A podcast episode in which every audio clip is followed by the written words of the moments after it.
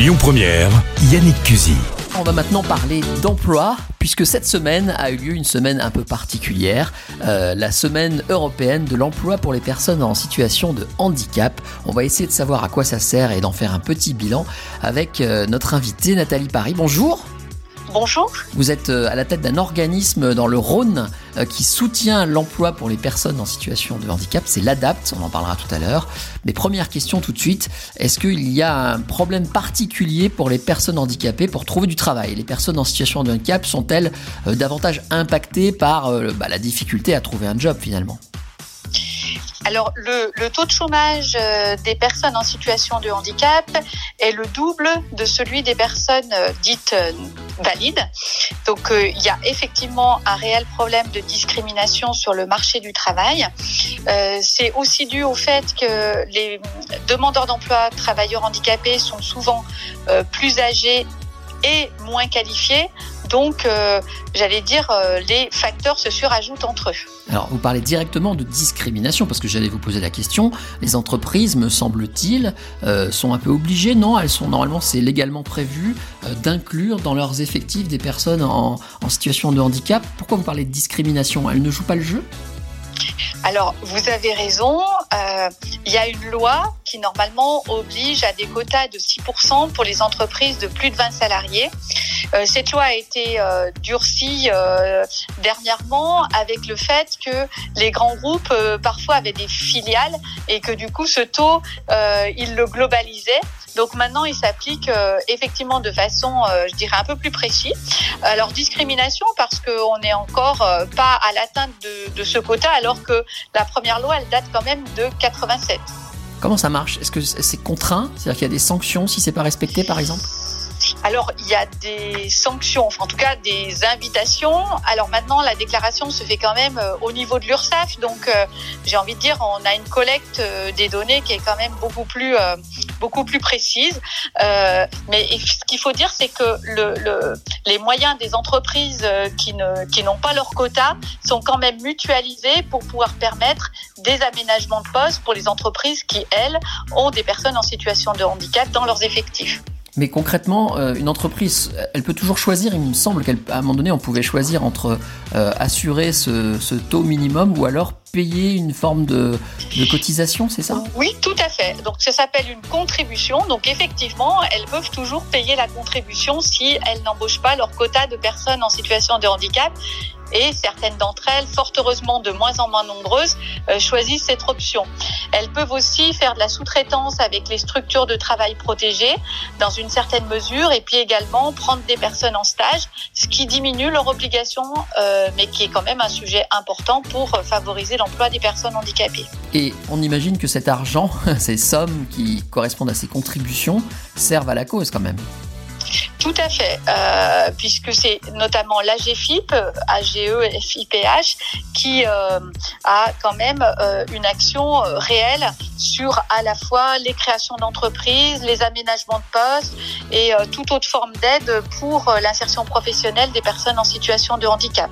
Donc c'est vrai que cet argent n'est pas perdu, il est fort heureusement réutilisé et notamment pour les petites et moyennes entreprises qui sont celles euh, qui euh, sont les plus euh, dynamiques dans ce domaine parce que j'ai envie de dire peut-être plus humainement proches de leurs salariés, notamment pour le maintien dans l'emploi, mais également pour l'embauche. Euh, parce que les circuits sont beaucoup plus courts en matière de décision euh, lorsque euh, des opportunités se, se, font sentir. Vous êtes sur Lyon Première et on parle emploi ce matin et plus spécifiquement de l'emploi et de la recherche d'emploi pour les personnes en situation de handicap à l'occasion d'une semaine, semaine européenne pour l'emploi justement de ces personnes qui s'achève demain, une semaine qui a eu lieu là cette semaine. On en parle avec Nathalie Paris de l'ADAPT. avec cette question, Nathalie, est-ce que avec la Covid les choses ont euh, empiré Comment ça s'est passé? Alors effectivement, bah, la crise a été difficile pour tout le monde, mais j'ai envie de dire encore plus pour les personnes en situation de handicap, puisque on sait que c'est un sujet qui euh, amène beaucoup de problématiques de représentation et que là, ça crée des peurs supplémentaires.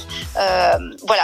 Alors, c'est vrai qu'aussi en période de tension sur le marché du travail, bah, si une entreprise a le choix entre une personne dite ordinaire et une personne en situation de handicap, elle va penser que c'est plus difficile ou plus complexe dans le second cas et elle va forcément avoir des réticences. Pour autant, ce que j'ai envie de dire, c'est que les personnes en situation de handicap, soit suite à un accident ou suite à une maladie, sont souvent des personnes qui ont dû au contraire faire beaucoup preuve d'adaptabilité et de flexibilité dans leur vie quotidienne ou professionnelle et que du coup les entreprises devraient se dire que ce sont au contraire des personnes très adaptables et tout à fait pertinentes durant cette crise sanitaire.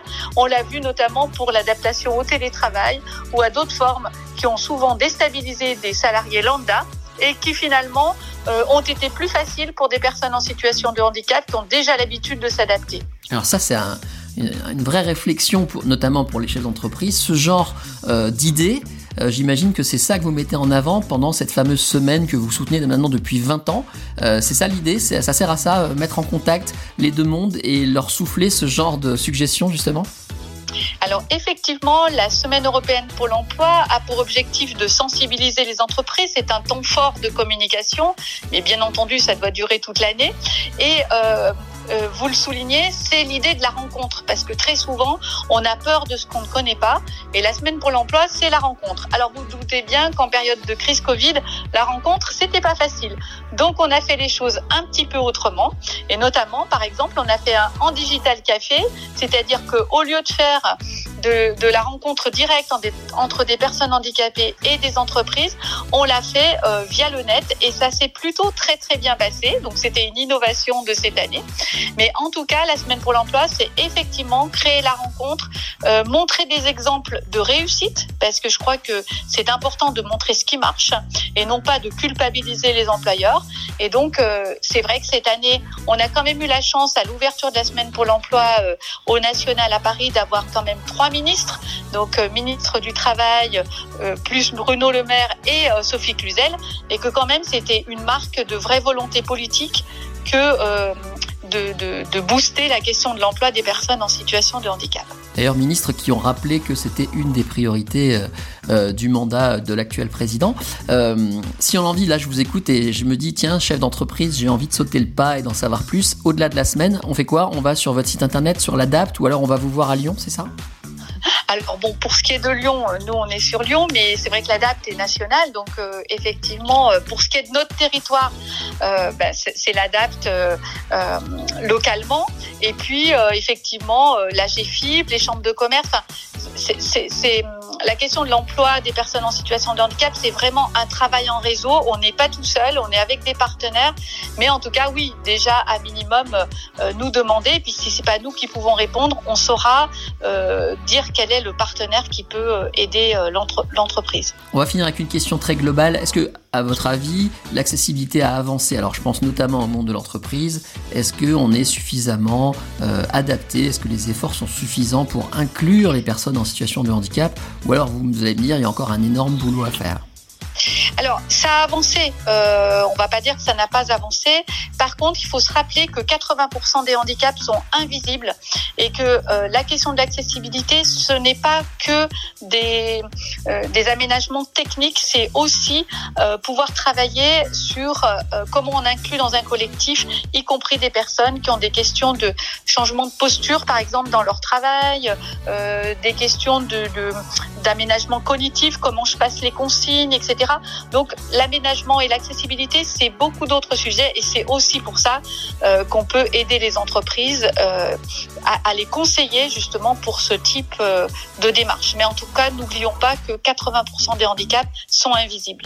Alors belle conclusion, moi j'invite les gens à aller sur internet et à taper l'adapt.net pour en savoir plus et entrer en contact avec vous. Merci pour toutes ces informations Nathalie. Merci beaucoup, bonne journée. Bon week-end, bonne journée.